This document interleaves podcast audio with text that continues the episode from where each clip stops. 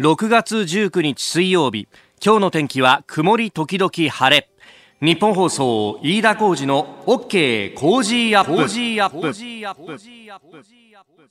朝6時を過ぎました。おはようございます。ニッポン放送アナウンサーの飯田浩司です。おはようございます。ニッポン放送アナウンサーの新行市佳です。ニッポン放送飯田浩司の OK コージーアップ。この後8時まで生放送ですえー、メールやツイッターもたくさんいただいておりますが昨日の夜10時22分頃えー、新潟県村上市震度6強という観測した地震がありました。山形県沖が震源えー、震源の深さがおよそ14キロという、ね、直下型の地震、えー、マグニチュードは6.7と推定されるということだったんですがまあ、あの夜の10時半前というと私、まあ、基本的には床につく時間帯でもあるんですがなんかですねこうゴロゴロしながらちょっとスマホでニュース見ながらなんてやってたんですよ。そしたらあの東京23区は震度1だったんですけど、えー、まあ、寝ててたまたまあこれちょっと揺れてるなっていうふうに気づいたんです。でそしたらその揺れがちょっと長かったんですよね。遠くで大きな地震があった時は長いぞと思ってってでそれで見てたスマホで今度気象庁のホームページ引っ張ってきたら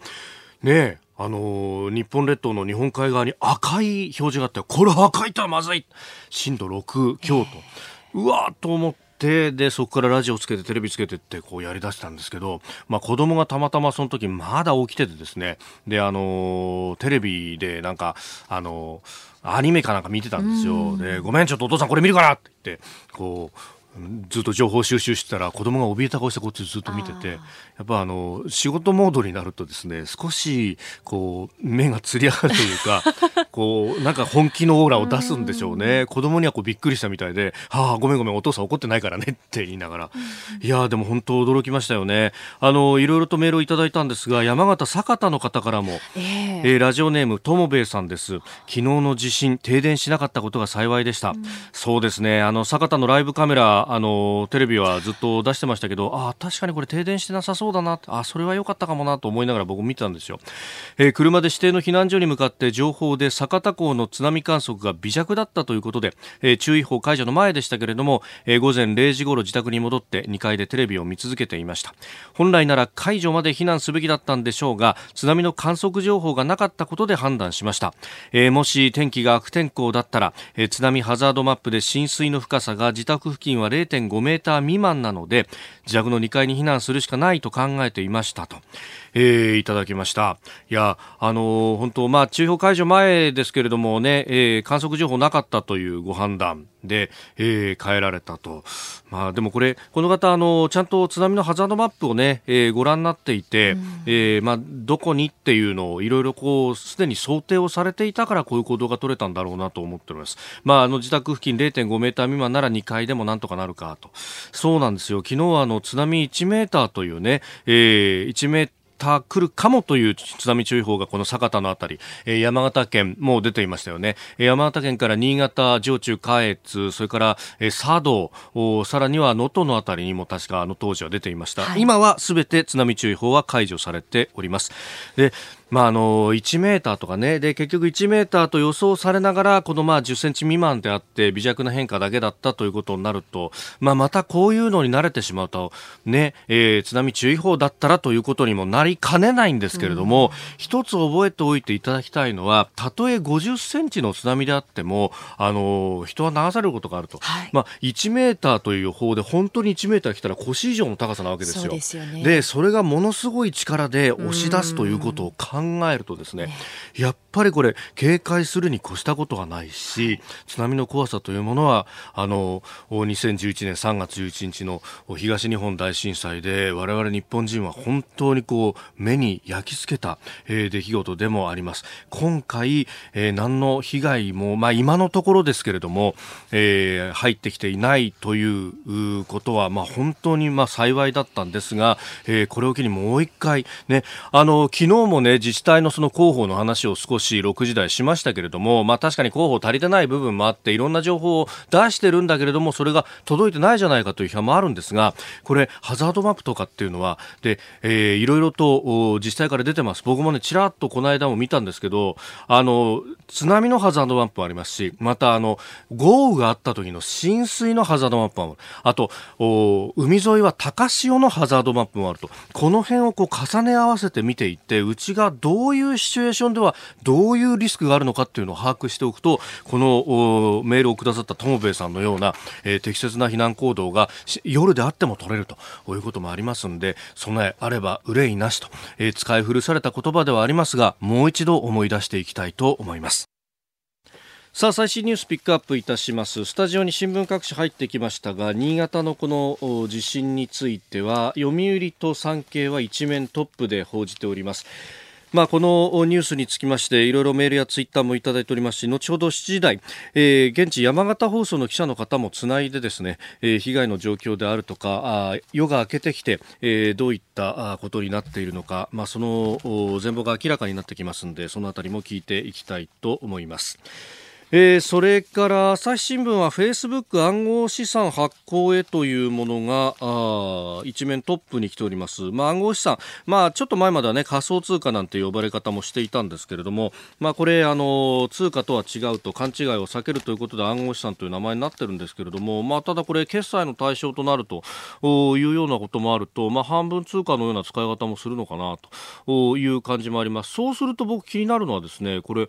あの通貨を発行すると通貨発行益っていうのが出るわけですよ。まああのこれ朝日は結構詳しく書いてるんですけれども、そのあの、まあ、仮想通貨というか暗号資産を出すと。で、それで、その、まあ、裏打ちとなるような、あの、まあ、参加企業は出資をするということであるということだそうですけれども、まあ、これ使う人たちも、まあ、何らか、まあ、お金であるとかそういうものと引き換えで、この暗号資産を持つなりするわけだと思うんですけれども、まあ、そうするとですね、まあ、その通貨発行益の部分で、えー、フェイスブックって、えー、どのぐらい儲かるんだろうなみたいな話、まあ、これですねあのお金の貨幣のことについては、えー、飯田康之さんが本も出されてますんでちょっと今週また聞いてみようかなとも思っております。えー、そして毎日新聞ですけれども国家戦略特区のワーキンググループの特区審査の記録があったというふうに、えー、一面トップで報じております。これあのこのワーキンググループのですね、えー、原英二座長代理が、えー、最初はなんかあの特区申請者からあいろいろご飯食べさせてもらったりとか、えー、いう癒着があったんじゃないかみたいなところから始まってで、えー、まあ、それについて、原さんも抗議をしていて、で、え、これ確か、あの、告訴もして、えー、するという話だったようなんですけれども、そこからなんか話がコロコロコロコロ変わって、で、えー、今回の一面は、えー、特区審査の記録があったと。あの、これ、ヒアリングの時のですね、記録がないというふうに内閣府側は言っていたんだけれども、いや、水産庁の方にあったじゃないかというようなことを報じております。これね、あの、そもそも規制改革のこの国家戦略特区にまつわる規制改革推進会議のあり方の問題なんですけれども、えそもそも論として、え水産庁なり他の省庁が、えある持っている既得権だったりとかそういうところを規制を緩和して風穴を開けていこうというのが規制改革推進会議であります。で、えその風穴を開けていこうとする民間の人たちのニーズを汲み取ってでそれを、まあ、横からサポートするっていうのが規制改革推進会議のあり方なんでどっちの味方かとかいうことを考えると中立であるはずはまずないんですよ。で、えー、その国家戦略特区であるとか規制改革推進会議には、まあ、政治的な権限はある意味ないんですね。でそれは、まあ、担当の大臣が政治力でどこまで突破できるのかで、えー、既得権の持っている側は持ってる側で当然そこを維持していきたいというのがあるからある意味水産庁は水産庁の理屈があって、えー、規制改革推進会議には規制改革推進会議の理屈があると。それがお互いぶつかり合って上の政治家同士の政治力でどう決めるかっていう、えー、その後押しの機関としてロジック付けをする機関として規制改革推進会議があるということを考えると、えー、じゃあ記録のあったなかったってもですね、それは内閣府の側は、えー、規制を改革する側の人たちが、いや、今出されるとちょっとこれ不利になっちゃうから今隠しといてねっていうふうに言っている。水産庁の側はどっちかというと出したいわけですよ。だから、うちにはこんなのあったよって。当然こうなってくるわけで、これあの、政治闘争の一環だと思ってみないと、どっちが正しいとか、えー、裁判所みたいに公平中立だというところを前提に考えると、そもそもの立て付かがそうなっていないと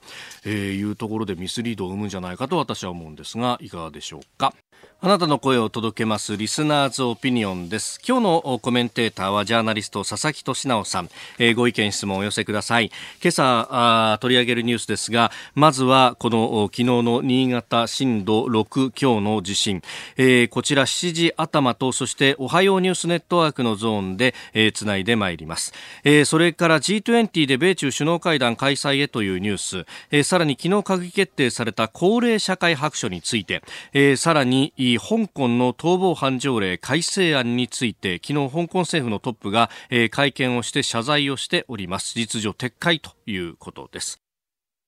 あなたの声を届けますリスナーズオピニオンニュースについていろいろとご意見もいただいております。まああのね地震の件先ほどメールもご紹介しましたが、あ気象庁の判断を待った方が良かったんじゃないかというようなね、えー、ご意見もあります。まああの情報をまず得てでそれをこうどう判断するかっていうところ、まあ、人それぞれにはなるんですが、うん、そうですね。あの災害の時はどちらかというと安全サイドの方で判断をしていった方がいいのかもしれないなと僕も確かに思うところであります、まあ、それから規制改革推進会議の一連のこの報道についてっていうのもたくさんいただいてますけれどもね、えーまあその民間議員辞めた方がいいんじゃないかっていうような意見を出す人もいますし、まあ、民間の意見を取り入れることで、まあ、あのいらない古くなっちゃった規制は、えー、変えていくことができると。規制改革何でもかんでもいいというようなところとは僕もちょっと違うなとは思うんですけれども、まあ、全部が全部今のままでいいのかっていうとさそれもそうではないぞというところで、そのバランスの部分をどう判断するのか、まあ、ある意味、えー、何でもかんでも規制したいという規制改革推進会議と水産庁とのこのせめぎ合いの真ん中にバランスがあるんじゃないかと今回の件も思うんですけれども、えー、ご意見お待ちしております。 cozy コージーアットマーク 1242.com です。さあ、7時台はコメンテーターの方々とニュースを掘り下げてまいります。今朝のコメンテーター、ジャーナリスト、佐々木俊尚さんです。おはようございます。おはようございます。よろしくお願いいたします。お願いします。まあ、あの、新潟、山形のこの地震についてはね、後ほど7時台詳しくやりますけど、10時22分、夜の地震でした。どうされてました？寝てました。寝てましたまあ、そうでしょうね。今日があるから。今日早いからって。全然気づかなかった。でも、朝になってね、ツイッターとかいろいろ見たら、もうみんな慣れたもので、ものすごい素早くいろんな情報を交換したりとか、外国人の人人がいたらこういうねあの、うん言葉の呼びかけできまやりますよとかねいろんなこう流れだんだんみんな自信に慣れてきたなっていう、ええ、地殻変動期ですからね本当にね、えー、7時台もよろしくお願いします、はい、よろしくお願いいたします。リスナーの皆様にプレゼント。働く人の心を育てる月刊誌モラルビズ300円。今なら1冊無料で差し上げています。職場の風土を変えたい上司や同僚部下との人間関係を良くしたい。ビジネス現場で直面する課題解決方法人間力を高めるヒントが満載。ものを作るだけじゃつまらない。人を作る企業を応援したい。公益財団モラロジー研究所発行モラルビズ。詳しくは日本放送飯田浩司の OK 工事アップホームページのバナーをクリック。モラルビズ!6月19日水曜日、改めましておはようございます。日本放送アナウンサーの飯田浩二です。おはようございます。日本放送アナウンサーの新業一華です。あなたと一緒にニュースを考える日本放送飯田浩二の OK 工事アップ。7時台はコメンテーターの方々とニュースを掘り下げてまいります。今朝のコメンテーター、ジャーナリスト佐々木俊直さんです。おはようございます。おはようございます。よろしくお願いします。お願いします。佐々木さんには番組エンディングまでお付き合いいただきます。では、最初のニュース、こちらです。最大震度6強昨日夜山形県沖を震源とする地震が発生。山形県沖を震源とする最大震度6強の地震が発生をしました。震度6強は新潟県村上市を中心とした下越地方。震度6弱は山形県鶴岡市を中心とした庄内地方などとなっております。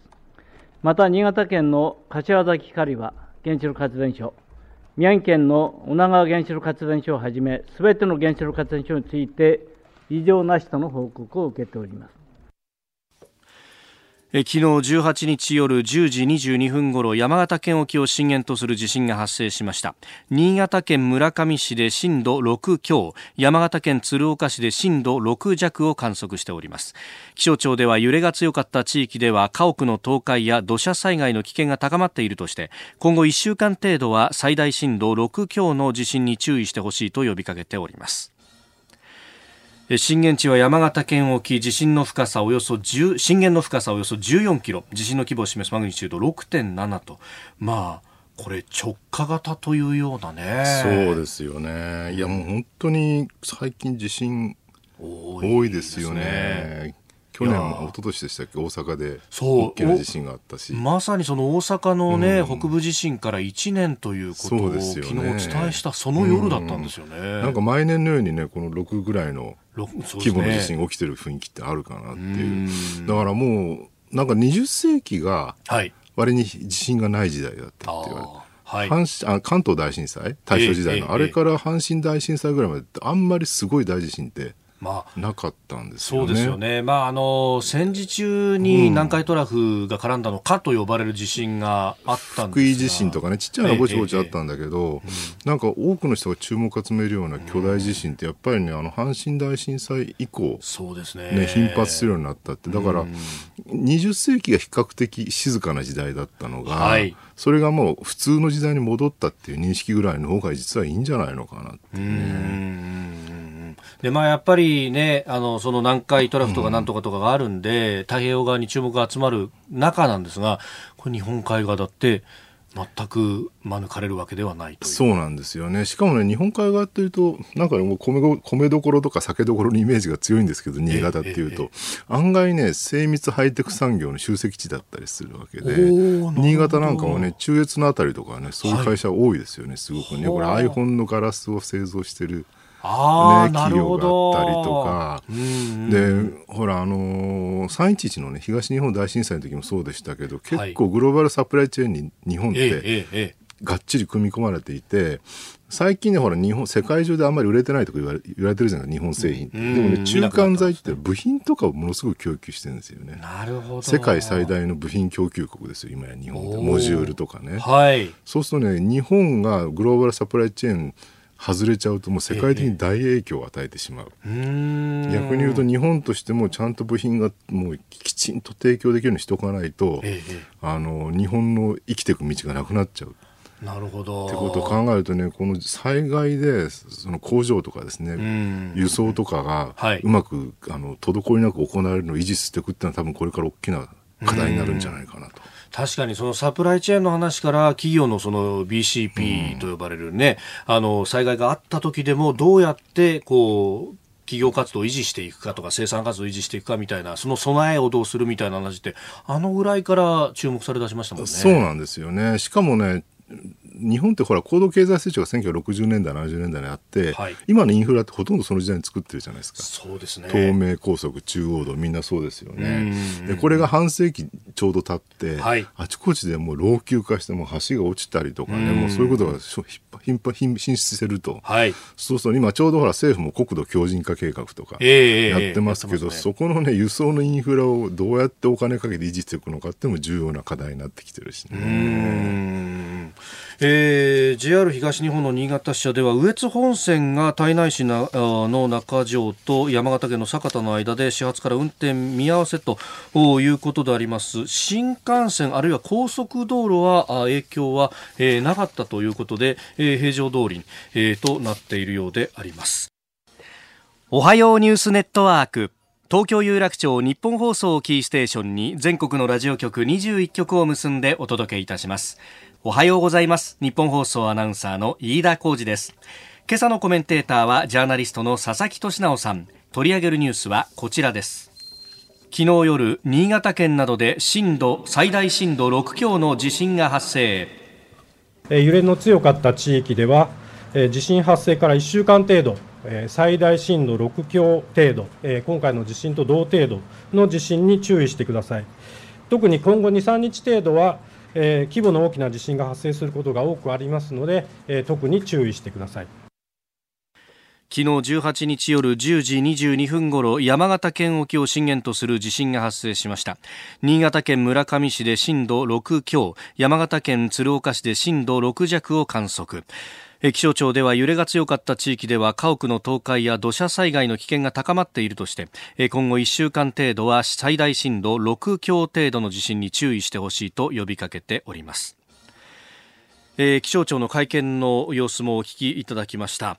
えー、山形あも震度6弱を鶴岡で観測するなどしております。まあ、現地、夜が明けてきて、その状況というものがあらわになってきているところだと思います。まずはですね、えー、現地山形放送の保内健優記者とつないで、えー、現地の様子を聞いていきたいと思います。保内さんおはようございます。はい、おはようございます。どういった状況になってますか？はい、えー、こちら県内で最大となる震度6弱を観測した福岡市の小岩川にいます。はい。えー、県の災害対策本部によりますと、福岡市では午前6時現在、32件で断水。その他、ホームタンクの転倒による油の流出が18件。また、根津ヶ関の浄水場では、約80トンの増水が確認されています。えー、この地震で鶴岡市では67歳の女性が避難所に向かう途中に転んで怪我をしたということです。また高畑町では65歳の女性が自宅の階段から転落し右手首を骨折した疑いがあるなど県内では今日午前6時現在で合わせて7人が怪我をしたということです。また建物などへの大きな被害は確認されていませんが静岡市で市道が陥没したほか隣接する博多市内の4カ所でブロック塀が倒壊するなどの被害が確認されています。昨夜の地震から一夜明けた今朝海沿いの集落の鶴岡市小岩川では屋根の瓦が落ちる被害が相次いで見つかっています。この集落の住民は朝5時ごろ瓦礫を片付ける作業に追われていました。これまでにこの小岩川で怪我人は確認されていません以上中継でした。はい。あの保内さん。あの、保内さんご自身はその10時22分の、はい、発災の際というのは、やっぱり揺れは相当感じましたよね。え私は内陸の山形市というところにいたんですけれども、はい、えー、私が住んでいるアパート4階なんですが、ええ。ー、当時は、えー、横揺れが激しく15秒間ほど揺れたことを覚えています。えー、窓から外を見たときには特に停電したりとか、そういった様子は確認、えー、されませんでした。ああの鶴鶴岡も停電等はしてないんですよね？えっ、ー、と一部停電があるんですけれども、はい、えー、私がいた山形市の中心部ではその時はありませんでした。なるほど。あの一部ね、あの液状化のようなものが起こってるっていうようなあの報道もあるんですけれども、これ小岩川も海沿いの地域ではあるんですよね？海沿いの地域なんですけれども、えー、今のところ回ってみたんですが、はい、そういった液状化という被害は特に聞こえてきませんでした。なるほど、まあ、やっぱりあれですよね、あの液状化はその埋め立て地とかが中心だから、昔からある集落だと、そんなに被害はなかったりするわけですよね。そうかもしれません、ね、あのいらっしゃるあたりは田園地帯みたいな感じなんですか、えーと、本当に海沿いの地域で、えーまあ、大工さんとか漁師さんが多く住む集落なるほど、まあ、あの漁業を中心とした、まあ、集落っていう感じなんですね。そうですねはい、なるほど。あの現地、これからあの雨が降る、あるいは今降ってるんですかね、地盤が緩んでるなんていう話もありますが。今は降っていないんですけども、えー、まあ、雨雲が雨雲というか雲が厚くなって、えー、時折ポツポツと雨が降った時も、えー、ありました。なるほど。わかりました。今後も取材続けてください。どうもありがとうございました。ありがとうございます。ありがとうございました。山形放送の保内健優記者とつなぎました。まあこれ、地震で地盤が緩んでいるということもあって、気象庁は基準を少し下げて、うん。うん、えー、土砂災害の警戒情報などは、まあ、今後やっていくというようなことも発表されております。もうね、どこで地震起きるか分かんない、去年、はい、北海道と大阪ですよね、そうですね。2年ぐらい前に熊本でも地震がありましたよね、はい、だから次に、ね、東京がなぜかずっと自信がないって言われてるんだけどね。でもあのちゃんとあれですよ。もうもう一回改めて防災グッズそうですね。きちんと持ち歩く。僕毎日ね全部小さなポーチの中にそうですか。あの笛とかですねちっちゃいラジオとか入れて持ち歩いてますよ。うん。ああいうのがパッと出せるようになるとおそれは本当に、ね、命に直結するそうなんですよね、えーえー、日本放送では6時から番組は取りましてメールもいろいろいただいております、えー、新潟西区からいただきました。この辺りは震度4だったかなと思いますが、えー、こちらあ子供たちと布団に入っている時に携帯電話と防災無線で飛び起きました。海も川も近く高台に避難しました。小学校の低学年と保育園の子供を連れ10分以内に家を出ることができました。6月16日がえー、新潟地震が起きた日なんですと。1964年の出来事がありました、えー、訓練メールがあったり翌17日には小学校で津波があったらどうするかの親子防災学習があって引き渡しの訓練もあったんです。子供と学んでいた後だったので素早く行動することができましたえー、うちは停電もなくもし津波が来ても海と川は近いんですが浸水はあまりない地域だったので、えー、津波の注意報を解除される前に帰宅をしました。落ちやすいものは下に置き玄関に持ち出す荷物を置いて不安な夜でしたがその後は揺れも感じませんでした。ということであります。そして今は冷たい雨が降っていますと、えー、学校も仕事もいつも通り学校から夜中にメールが来ました。会社からも被災状況の確認メールが来ました。えー、昨日は家族みんな一緒だったんですけれどももし離れている時に余震があると思うと不安ですと、えー、新潟西区40代のスノーインサマーさんからいただきました、うん、みんな迅速ですよねやっぱ対応がね。さすがにね日本人は災害強いですよやっぱりね。でもこうやってやっぱり日頃からシミュレーションしているといざという時も動くと。そうなんですよね。備えを常にです。はい。えでは続いてこちらのニュースです G20 に合わせ米中首脳会談を開催へ。アメリカのトランプ大統領は18日中国の習近平国家主席と電話会談を行い来週末に大阪で開催される G20 首脳会議に合わせて米中首脳会談を行うと表明しました。米中首脳会談去年12月以来となります。今月末28日、29日大阪で開催される G20 の首脳会議に合わせてということで、まあ、あのその前にね貿易についての協議も再開させるなんて話も出てきておりますが。これね結局アメリカ側としては、はい、これ構造としてはね実は80年代の日米貿易摩擦と全く同じなんですよ。あの頃アメリカはね自動車売りたいのに日本は自動車関税、はい、非関税消費作ってる。あと牛肉とかオレンジとかね、で一方で日本はアメリカにあのいわゆる半導体とかね輸出しまくってるっていうね、はい、これをなんとか不均衡をなんとかしようということですごいこう貿易摩擦が起きて交渉して、はい、当時あの通商法301条っていうねスーパー301あれを発行させてですね、はい、で結局日本はそれを飲んで構造改革せざるを得なくなり、えー、結局あれがね実はその後の IT の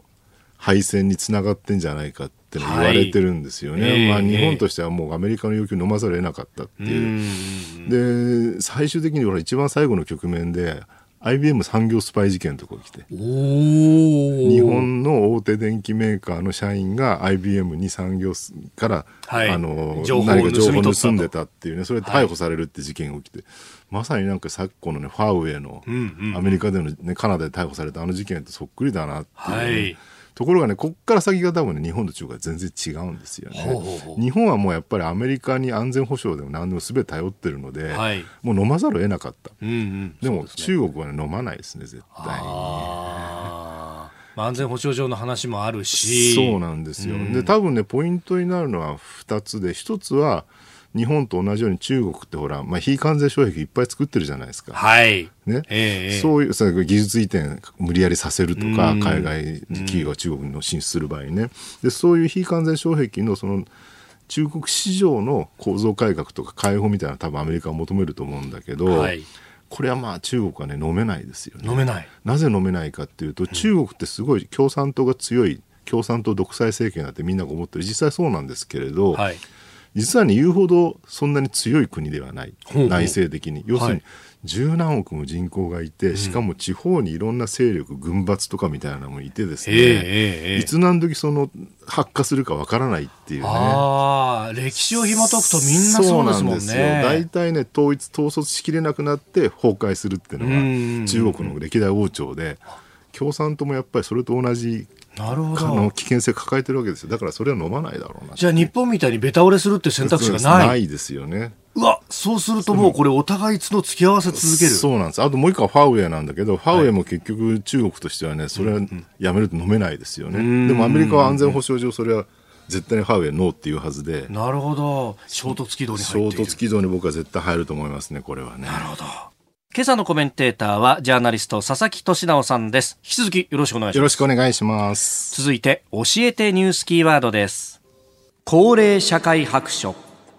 政府は昨日高齢化の状況や高齢社会への対策などについてまとめた2019年度版の高齢社会白書を閣議決定しました。白書の中では高齢ドライバーの現状も報告され自宅からの外出手段として車を運転する人は80歳以上で4人に1人であることなどが明らかになりました。えー、高齢社会対策基本法に基づいて毎年国会に政府が提出しているという年次報告書でありますが、まあ、このね、えー、車の運転に関してっていうのは昨今事故が多いんでそうですよねなんかね高齢者の事故がやたらとクローズアップされててこれ本当に多いのかって実はね一番事故多いのは10代だって。ああ、やっぱデータで見ると。そうなんです。85歳以上の事故も多いんだけど、それはね、20代と同じぐらいの数だよね。あそうなんですね。だから高齢者の、ね、免許を取り上げるなら10代の免許を取り上げなきゃバランス悪いんじゃないかってロジック的にはそうなると人もいるぐらいなんですね。ただね、まあ、おそらくほら暴走して人をはねるとか、はい、よくわかんないブレーキ踏んでるつもりでアクセル踏み続けるとかちょっと、ね、理解しがたいのが多いのでそのなんか不気味感がありますよね。その不気味感があるので多分反発する人が増えてんじゃないのかなと。はい、で実際ほらこの前もあの元院長ねあはい、池袋の暴走事故。ああいうの見ると、はい、あんな池袋の街の中でね80代になって別に車の運転必要ないでしょって、みんな思ってると思うんですけど、ね、都会の話なんですよね。で僕ねあの今東京以外に長野と福井で3拠点生活してて、まあ、福井の美浜町っていうね若狭湾沿いの9000人の町で、まあ、漁業とか農業の町なんですけどよく行くんですけど。やっぱね車ないと生活できないのでいくら80代になったからといって車取り上げた瞬間に移動手段がゼロ、はい。まあそうですよね。代替手段がなければバス、バス走ってるけど、1日3本とかそんなんですよ。朝と夕方に1、2本ずつみたいなね。で、タクシーもなんか、まあ駅前に3台か4台タクシー会社持ってるけど、それで払っちゃったらもうタクシーいないみたいな、ね。車なしで生活しろって無理だよねっていうね。だからそういうなんか結局、中央省庁もね、あるいはメディアも全部東京に集中してるじゃないですか。だからなんか東京の感覚で、高齢者のあり方みたいなのを考えちゃうんだけど、実際にはいくら人口集中してるって言っても、やっぱり日本、圧倒的多数は地方に住んでるわけですから、そこの実態がね、ちょっと見えなさすぎてるんじゃないのかなっていう。これ、ドライバーの話だけじゃなくて、運転の話だけじゃなくて、生き方もそうだよね。なんか、終身雇用の会社60歳まで定年になって、これがじゃあ延長して70歳定年とかなったらどうだ、はい、この前もなんかそういうアンケートがあって見たら、うんいや、そんなに働くの嫌だとかね、はい、言ってる人は結構多いんですよ。でもそれって60歳で定年して、うん、あとは悠々自適で年金生活、退職金もらってって、そういうイメージで考えてるからそうなるわけですよね。はい、でもね、その田舎の一次産業中心のね、町に行くと、そもそも定年っていう概念がない。まあそうですよね。そうなんです。そね、体動かなくなるまで働くわけだから、皆さん。そうするとね、そこはすごいその現役時代と老後の間がシームレスにつながってるんですよね。だからもうちょっとそういう地方の在り方とこれいいとは言いません決して、はい、都会のそういう大企業に勤める在り方がもう少しね融合していってお互いのいいとこ取りみたいなできるようにした方がいいんじゃないのかなっていう。確かにその2つがバラバラになっちゃって真ん中がないっていう、ね、そうなんですよね。でもその、うん、まあ、高齢者の移動手段ということを考えると、えー、あれあの福井の隣京都でしたっけ、うん、あの一部でそのまあウーバーまで行かないけれども、はいはい、えー、とね自動運転とかシェア、うん、あのシェアリングですね。カーシェアリングってカーシェアリングってもともとあごめんなさい。ライドシェアライドシェア、うん、ごめんなさい、はい、ライドシェアってもともと普通の人が車を提供して運転して人を乗せるってやり方なんだけど、日本は道路運送法で、はい違反になっちゃう。白タクですよ、ね、白タクになっちゃうってことなんですね。だからまあ国家戦略特区で一部それを地方で、あの導入しましょうっていうんで、あの京丹後市とかね、ね。うん、あの辺でやってたりするんですよね。それと自動運転と重なってくるとおそらく5年後10年後には、はい、もうちょっと移動手段なんとかなるかなと。も完全自動運転車がね導入されればね、もはや移動手段の問題は解決するんだけど、まあ、運転免許とかの話も概念が変わってきますよねそうなんですね、ね、免許いらなくても乗れるようになれば、でもそこまでくには多分まだ技術的にも、はい、法的にもね10年20年は軽くかかるのでその間のミッシングリンクをどうするのかっていうね。まあ、地方においてはそのライドシェアっていうのも一つの手段になってくるのかもなそうですね、ね、あと、まあ、バスとかでもやってますけどあの、えー、宅配便の荷物と、はい、あの人を一緒に運ぶとかね。もういろんなものをハイブリッドにしておかないと多分成り立たなくなってきてるんじゃないかなと思いますね。はい、今日のキーワード高齢社会白書でした。まあ、今日は地震に関してのメールやツイッターを非常にたくさんいただいておりますが横浜の B ぶっこさんからいただきました山形県沖の地震、え今のところ、え大事なくほっとしています、自衛官の息子は去年から、え山形東根市の駐屯地に勤務していますと、え神町駐屯地というところですかね、えー、普段は LINE を送っても電話をかけても連絡が取れないことが多いんですが昨日は8日間の山での訓練が終わる日だということは知っていました。夜10時半ごろ電話をしたところこれから出かけるところだと一言だけ、え話をして電話を切りました、え昨夜は津波が大きくなくてよかったですが今後も余震がなく被害が出ないことを願いますと。まあ、お母さん、これ心配だったでしょう。ね、でも自衛官の人たちには本当頭が下がりますよね。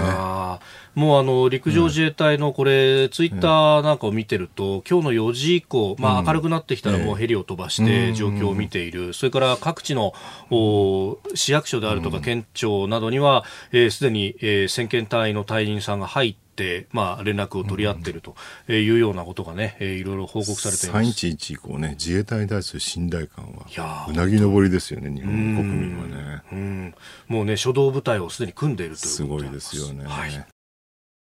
お送りしております日本放送飯田浩二の OK 工事アップ。お相手私日本放送アナウンサー飯田浩二と新業一華がお送りしています。今朝のコメンテーターはジャーナリスト佐々木俊直さんです。佐々木さん引き続きよろしくお願いします。よろしくお願いします。続いてはここだけニューススクープアップです。この時間最後のニュースをスケープアップ。香港の大規模デモ。政府トップが混乱を謝罪。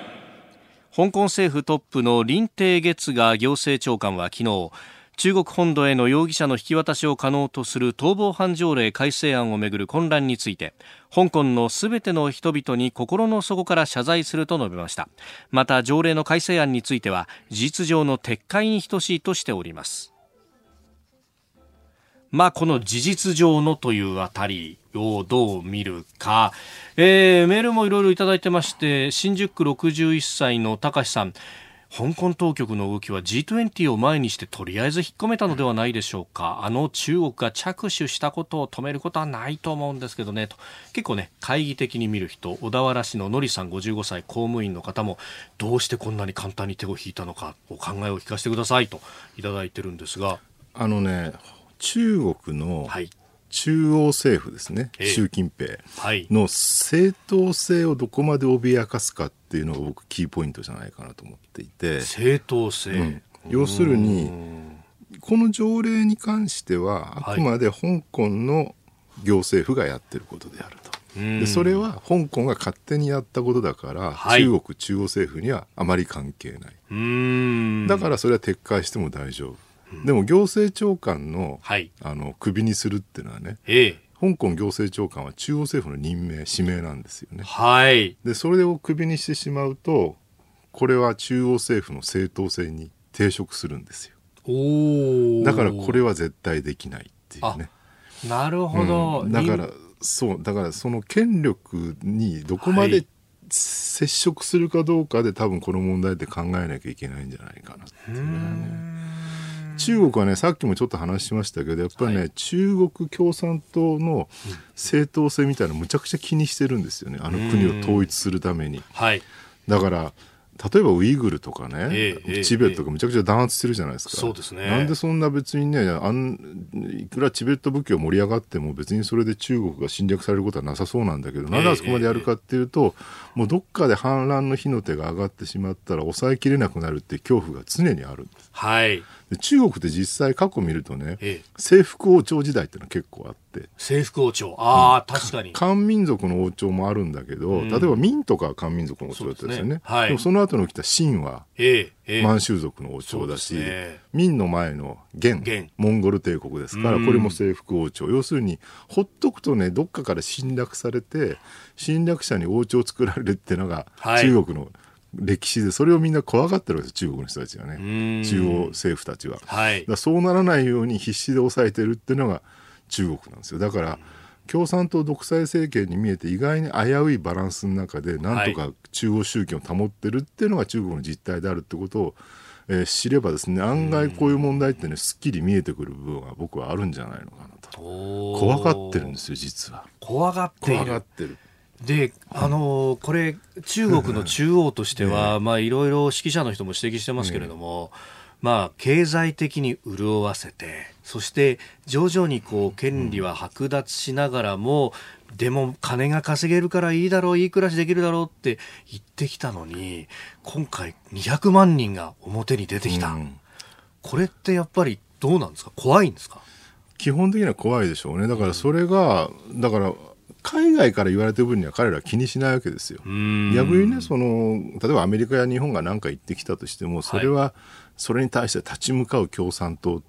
っていうイメージ作れるじゃないですか。はい、一番怖いのは香港200万人デモが国内に波及することですよね。それがうまく防げるんであれば、あとはもうほっとけみたいな感じなんじゃないのかなっていうね。もう内内乱ですよ、彼が一番怖いのは。なるほど。もうね、そういうね、中国共産とか何考えてるのか、何を怖がってるのかって、もっと日本はね、学ばなきゃいけないんじゃないかなと。いやすごく思うんですよね。確かにこういろんなニュースがネット上で飛び飛び交ってますが、うん、あのラジオフリーアジアっていう、うん、そこの中国語版のツイッターサイトが書いたんですけど、えー、北京の市内で、えー、地下鉄の出口のところで公安が張ってて、うん、スマホ見せてみろと。でスマホに香港のデモに関するような画像だとかが入ってたら、うん、そのまましょっぴくみたいなことをやってるっていう報道があって、ね、あれしかも映像付きだからおそらく本当にやってんだろうなって感じ、うん、えこんなことまでやんのっていう。ほらよく LINE とかで、はい、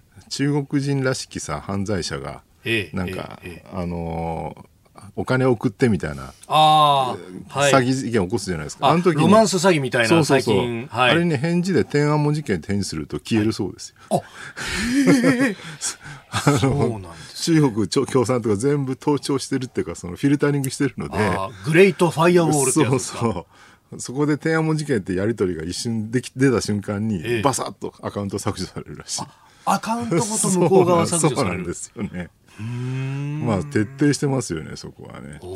だそれもねやっぱりねもうすごい強大な政権権力をですね誇示したいとかそういうバカな話じゃなくてもう徹底的に恐怖のがありですね、恐怖から突き動か統制しなきゃいけない。っていうね。はあ、確かに中国って軍事費がどんどん伸びていくっていう怖さまでが指摘されてますけど、国内の公安にかける金ってもっとすごいって言いますよね。あの中国行くと分かるんですけど、こんなに警察官いるんだっていうね、そこら中に警察官がいる。しかもあの軍隊と制服があんま変わらないので、なんか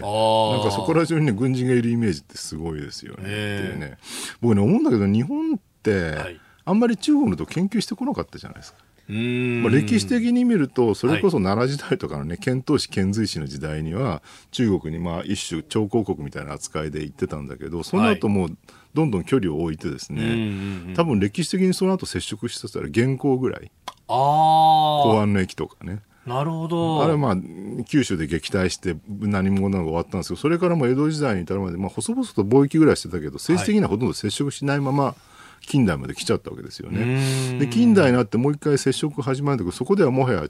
日本はね、はい、いち早く西欧化近代化して、えー、強大な、ね、武力を持った国として中国を侵略しに行ったっていう、もう立場がひっくり返ってしまった。でそのなんかねいびつな関係性がいまだに尾を引いていて、はい、なんとなく例えば今右左の人たちがどういうふうに中国を持ってるかっていうと、右の人はなんか堅中ですよね、中国嫌い気に食わない、はい、で一方で左の人はどう思ってるかというと、うん、なんか中日中戦争でね、中国に対して大変な損害を与えて中国人は被害者であるみたいな、んなんか極端な弱者被害者と、はい、なんか兄弟で気に食わない国っていうね、なんか両極端になってしまってる。